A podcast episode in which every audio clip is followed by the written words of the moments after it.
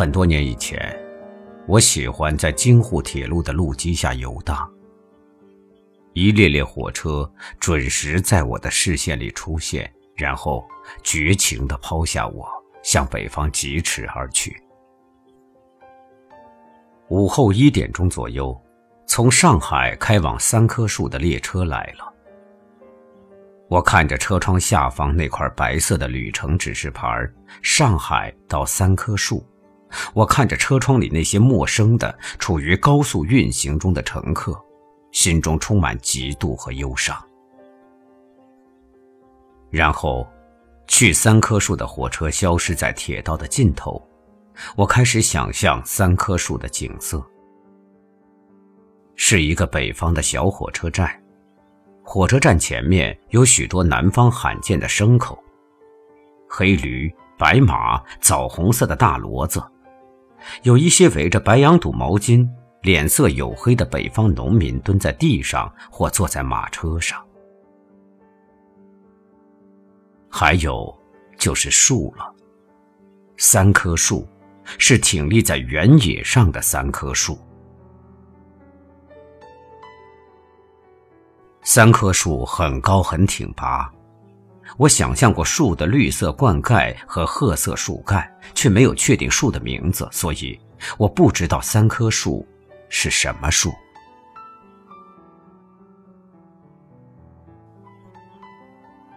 树令我怅惘，我一生都在重复这种令人怅惘的生活方式，与树擦肩而过。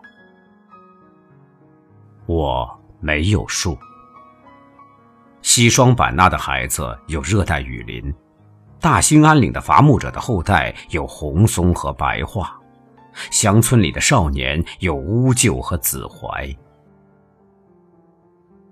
我没有树，我从小到大在一条狭窄局促的街道上走来走去，从来没有爬树掏鸟蛋的经历。我没有树。这怪不了城市，城市是有树的，梧桐或者杨柳一排排整齐地站在人行道两侧。可我偏偏是在一条没有人行道的小街上长大的，也怪不了那条没有人行道的小街。小街上许多人家有树，一棵黄桷，两棵桑树，静静地长在他家的窗前院内。可我家偏偏没有院子，只有一个巴掌大的天井。巴掌大的天井仅供观天，不容一树，所以我没有树。我种过树，我曾经移栽了一棵苦练的树苗，是从附近的工厂里挖来的。我把它种在一只花盆里，不是我的错误。我知道树与花草不同，花入土，树入地，可我无法把树苗栽到地上，是我家地面的错误。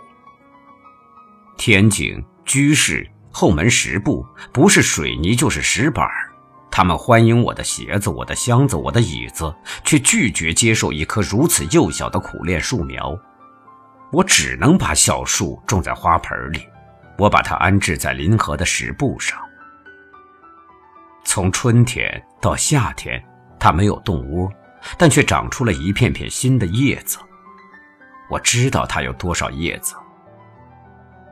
后来冬天来了，河边风大，它在风中颤动，就像一个哭泣的孩子。我以为它在向我请求着阳光和温暖。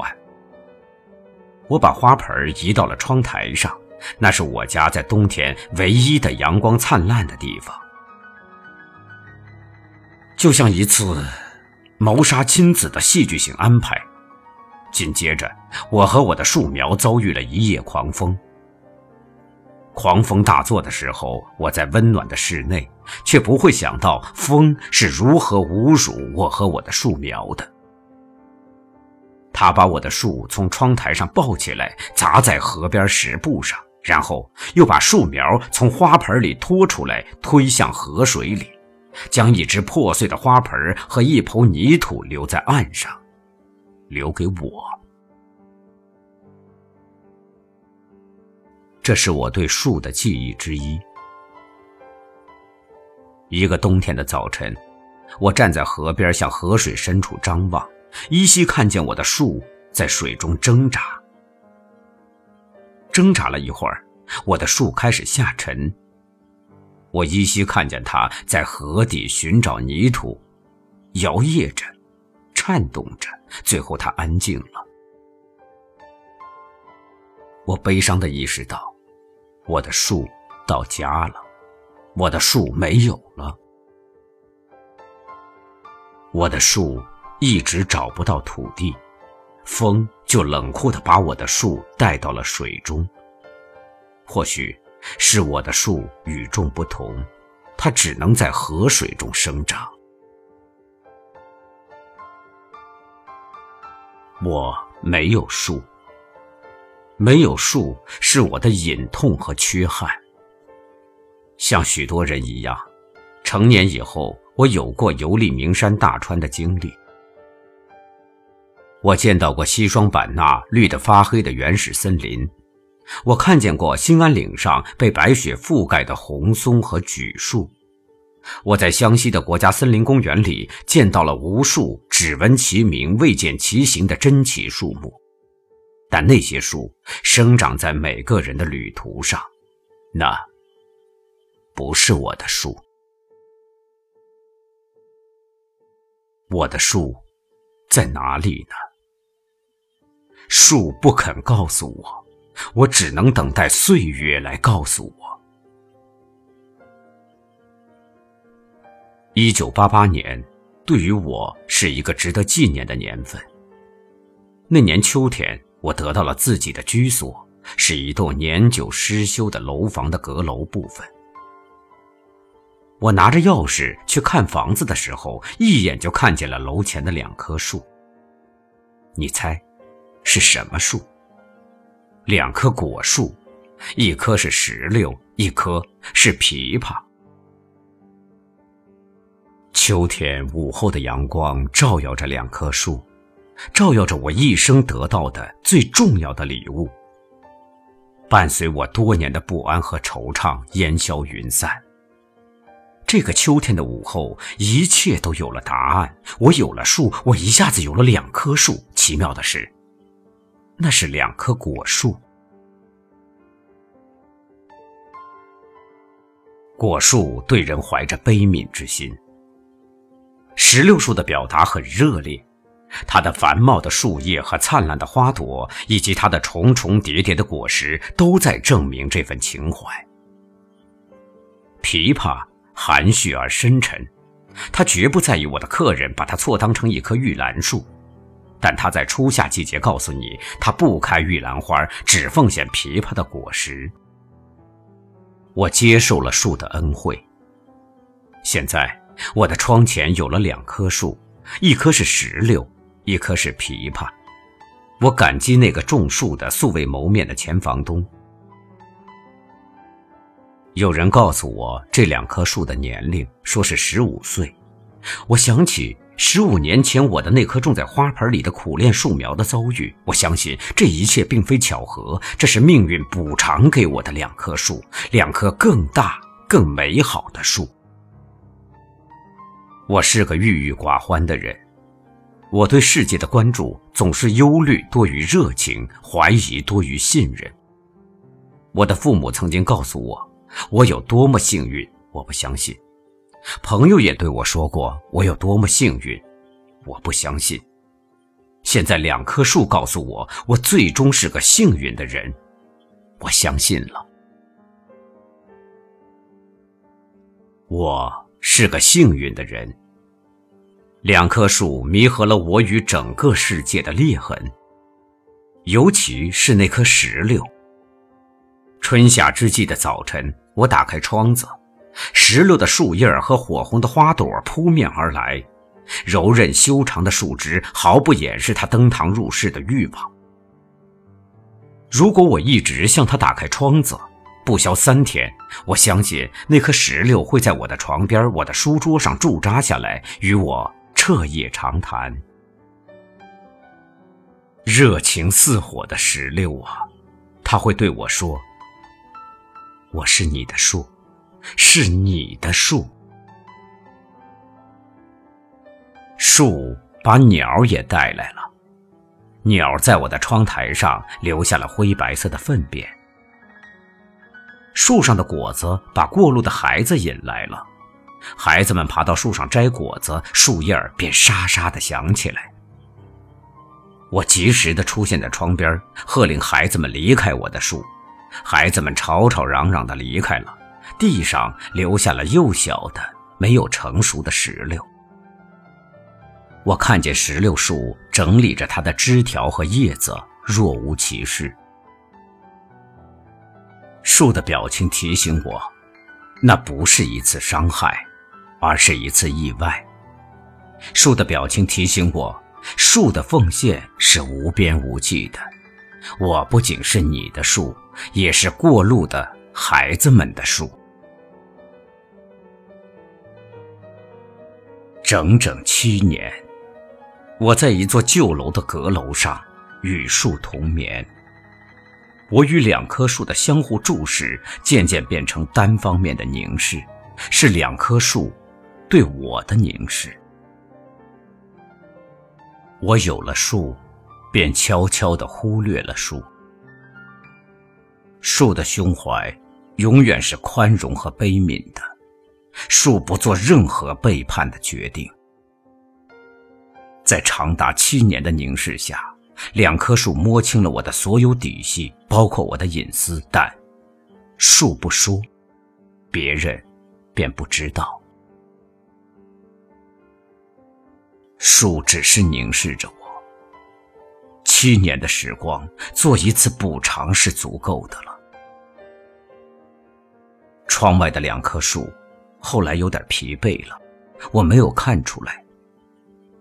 一场春雨轻易地把满树石榴花打落在地，我出门回家，踩在石榴的花瓣上，对石榴的离情别意毫无察觉。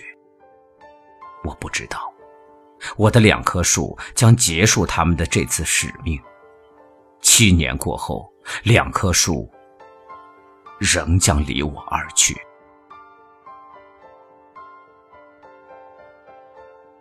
城市建设的蓝图埋葬了许多人过去的居所，也埋葬了许多人的树。一九九五年的夏天。推土机将一个名叫上承安的地方夷为平地。我的阁楼、我的石榴树和我的枇杷树消失在残垣瓦砾之中。拆房的工人本来可以保留我的两棵树，至少保留一些日子，但我不能如此要求他们。我知道两棵树最终必须消失。七年一梦，那棵石榴。那棵枇杷，它们原来并不是我的树。现在，我的窗前没有树，我仍然没有树。树让我迷惑，我的树到底在哪里呢？我有过一棵石榴，一棵枇杷。我一直觉得我应该有三棵树，就像我多年以前我心目中最遥远的火车站的名字是三棵树。那还有一棵在哪里呢？我问我自己，然后我听见了回应。回应来自童年旧居旁的河水。我听见多年以前被狂风带走的苦楝树苗向我挥手示意，说：“我在这里，我在水里。”有一天，当我发现连自卑的权利都没有，只剩下不知疲倦的肩膀，担负着简单的。天。当我开始从平淡日子感受快乐，看到了明明白白的远方，我要的幸福，我要稳稳的幸福，能抵挡末日的残酷。在不安的岁月能有个归宿。要稳稳的幸福，能用双手去碰触。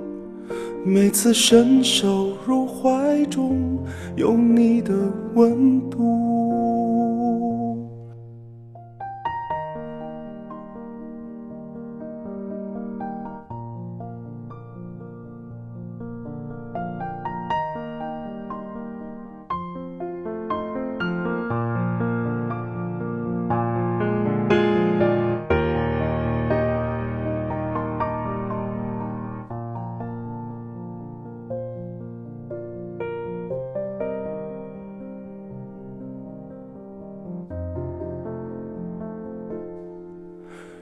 一天，当我发现连自卑的权利都没有，只剩下不知疲倦的肩膀，担负着简单的满足。有一天，当我开始从平淡日子感受快乐，看到了明明白白的远我要稳稳的幸福，能抵挡末日的残酷，在不安的岁月能有个归宿。我要稳稳的幸福，能用双手去碰触，每次伸手入怀中有你的温度。我要稳稳的幸福，能抵挡失落的痛楚。一个人的路途也不会孤独。我要稳稳的幸福，能用生命做长度。无论我身在何处，都不会迷途。